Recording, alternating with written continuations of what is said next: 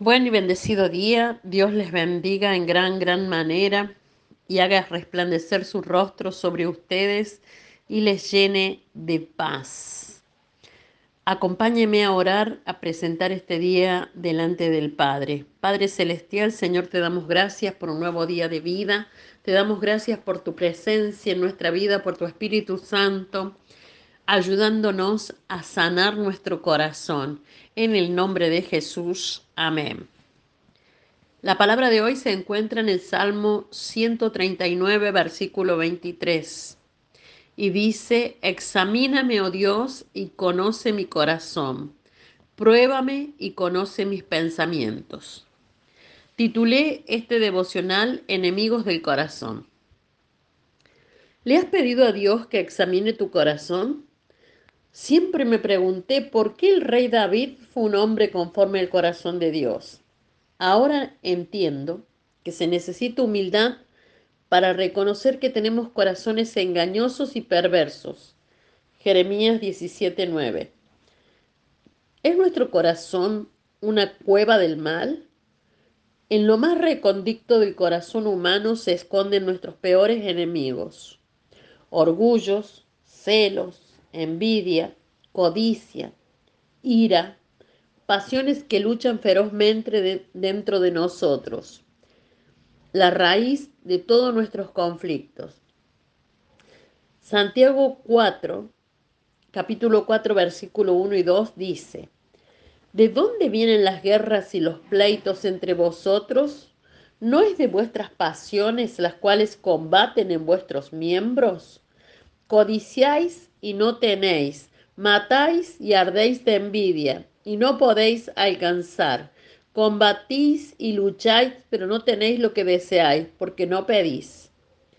David sabía que no podía conocer lo recóndito de su propio corazón. El corazón del hombre es un misterio que solo Dios es quien escudriña profundamente y nos conoce en profundidad por eso David imploró al Señor que le revelara sus íntimos pensamientos e intenciones. Escudriñame, oh Dios, y conoce mi corazón. Pruébame y conoce mis inquietudes. Algunas veces son las circunstancias dolorosas las que sacan a luz lo que oculta nuestro engañoso corazón aunque no me estoy refiriendo al músculo que bombea sangre y nos mantiene vivos y saludables, sino al corazón que emana vida, el que Dios nos manda cuidar. El cardiólogo, después de examinar minuciosamente el corazón, nos da la tranquilidad o el susto de cómo están las arterias con que trabaja el corazón y se puede realizar un tratamiento o una operación. Pero en el ámbito espiritual nosotros no sabemos el estado real de nuestro corazón. Numerosas personas mueren en sus pecados pensando que estaban bien con Dios. Mateo 7:21 dice, no todo el que me dice Señor, Señor entrará en el reino de los cielos, sino el que hace la voluntad de mi Padre que está en los cielos. Esta es una poderosa razón para hacer con frecuencia la oración de David. Señor, escudriña mi corazón. Dios, saca a luz los secretos de nuestro corazón en un acto de misericordia. Él quiere que hagamos morir el pecado, como dice Colosenses 3:5. El día que Dios le reveló al rey David por medio del profeta Natán los pecados de adulterio y homicidio que escondió por tanto tiempo en lo recóndito de su corazón, en lo escondido de su corazón, cayó de rodillas y rogó, Ten piedad de mí, oh Dios, conforme a tus misericordias, conforme a lo inmenso de tu compasión. Borra mis transgresiones, lávame por completo de mi maldad y límpiame de mi pecado. Salmo 51, versículo 1 y 2. La omnisciencia de nuestro Hacedor nos abruma por más esfuerzo que hagamos para esconder de la gente nuestras maldades, nuestros pensamientos y motivaciones egoístas. No podemos ocultarlo de aquel que juzga con rectitud. ¿A dónde me iré de tu espíritu? ¿A dónde huiré de tu presencia? Salmo 139, 7. Así exclamó David. Luego hay otro mayor enemigo, el ego, el amor propio.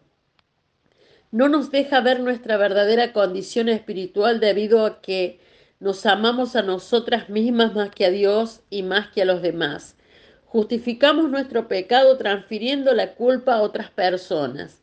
Esta actitud orgullosa nos impide arrepentirnos de nuestros malos pensamientos, palabras y acciones. No habría pecado si Dios fuera amado primero y fuera amado por sobre todas las cosas.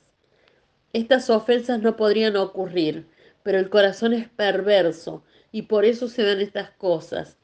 Las palabras más severas de Jesucristo fueron dirigidas a quienes eran un modelo de virtud por fuera, pero por dentro estaban llenos de huesos muertos y de toda inmundicia.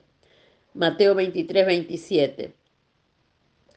Cristo dijo que no necesitamos empuñar un arma para asesinar a alguien, basta con enojarnos con esa persona y odiarla en nuestro corazón para ser culpables de homicidio. Primera de Juan 3:15.